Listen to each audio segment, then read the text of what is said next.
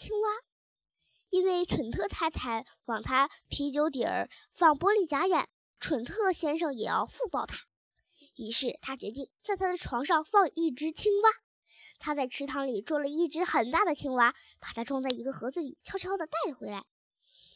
那天晚上，当蠢特太太正在卫生间收拾准备睡觉的时候，蠢特先生悄悄地把青蛙塞到了他的床单底下，然后他跑到爬到了自己的床上，等着好戏上演。蠢特太太回来的时候，爬上了自己的床，熄了灯。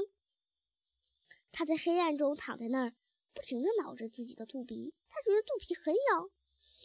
突然，他感觉有什么冰冰、冷冰冰、黏糊糊的东西从他的脚上爬了过来，他尖叫了起来：“你怎么了？”蠢特先生说：“救命啊！”蠢特太太尖叫着，一边跳来跳去。我我的床上有个什么东西，我敢打赌，那是我刚才在地下看到了大跟头虫。蠢特先生说：“那是什么东西？”蠢特太太说：“哎，我本想把它弄死来着，可是它跑了。”蠢特先生说：“它的牙齿就像螺丝刀子一样，救命啊！”蠢特太太尖叫着：“快救救我吧！它正在我的脚上呢，它会把你的脚趾头咬掉的。”蠢特先生说：“蠢特太太昏倒了。”蠢特先生从床上爬下来，拿了一罐子的凉水浇到了他的头上，让他清醒过来。那只青蛙从被单下爬到了有水的地方。